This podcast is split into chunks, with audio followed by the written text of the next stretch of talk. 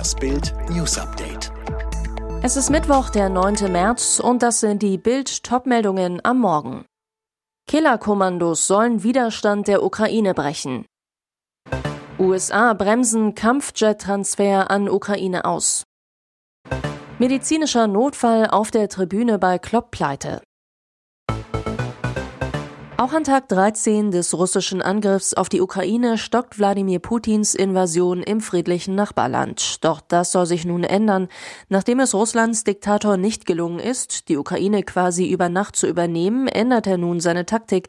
Spezialeinheiten, die absolute Brutalo-Elite seines Landes, soll es nun ihren jeweiligen Fähigkeiten entsprechend für den Kreml richten. Dabei setzt Putin einerseits auf die für ihre Brutalität und Gnadenlosigkeit berüchtigte Sondereinheit Einheiten mit ersten Erfolgen.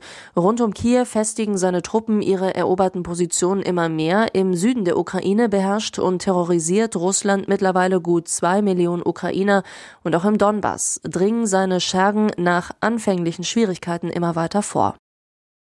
Doch keine Hilfe im Krieg. Das US-Verteidigungsministerium hat einen Vorschlag Polens zur Überlassung von MiG-29 Kampfjets an die Ukraine mit einem Zwischenstopp auf dem Stützpunkt in Deutschland sehr deutlich abgeschmettert und als nicht haltbar bezeichnet. Der Vorschlag bringe schwierige logistische Herausforderungen mit sich. Zudem gäbe es vor dem Hintergrund der geopolitischen Dimension ernsthafte Bedenken, erklärte der Sprecher des Pentagons John Kirby am Abend. Das polnische Außenministerium hat hatte erklärt, die Regierung sei bereit, alle Kampfflugzeuge vom Typ MiG-29 unverzüglich und kostenlos auf den US-Luftwaffenstützpunkt Rammstein in Rheinland-Pfalz zu verlegen und die Maschinen den USA zur Verfügung zu stellen. Die Rede war angeblich von 23 Jets.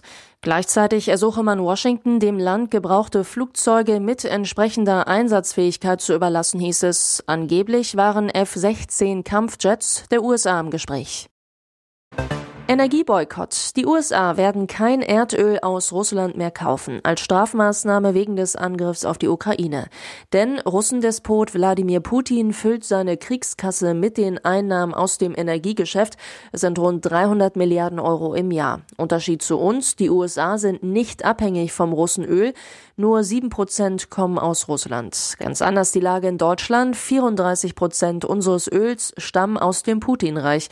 Trotzdem fordern immer mehr Politiker Politiker von der Bundesregierung, dass Deutschland sich von Putins Öl und Gas befreit. FDP-Expertin Agnes Strack-Zimmermann zu Bild. Nichts schadet Putin mehr und schneidet ihm seine Kriegsfinanzierung mehr ab.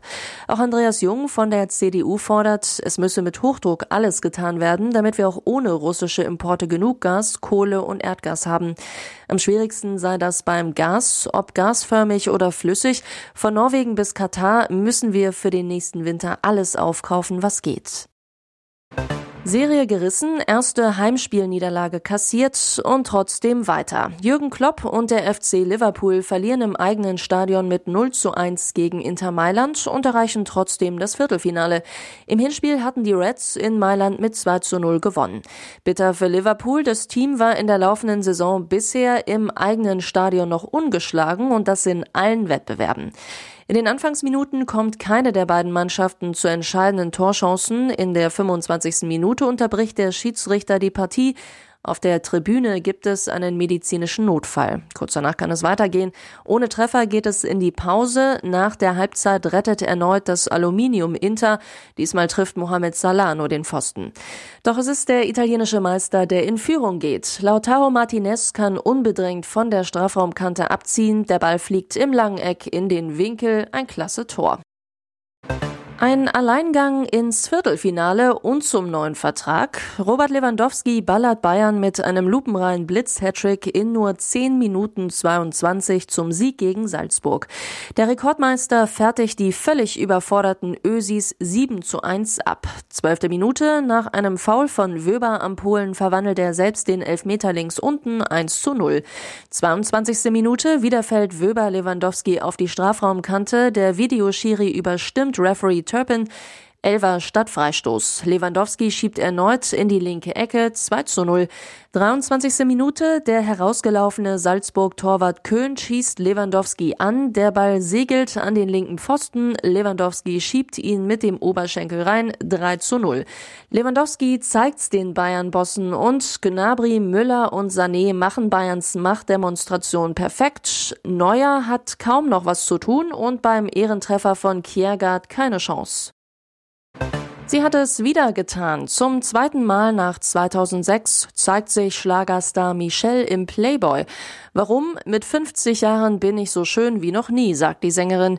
Das erste Shooting fand auf den Malediven statt, das für den aktuellen Playboy in Paris. Doch der wichtigste Unterschied sei ein anderer, betont Michelle.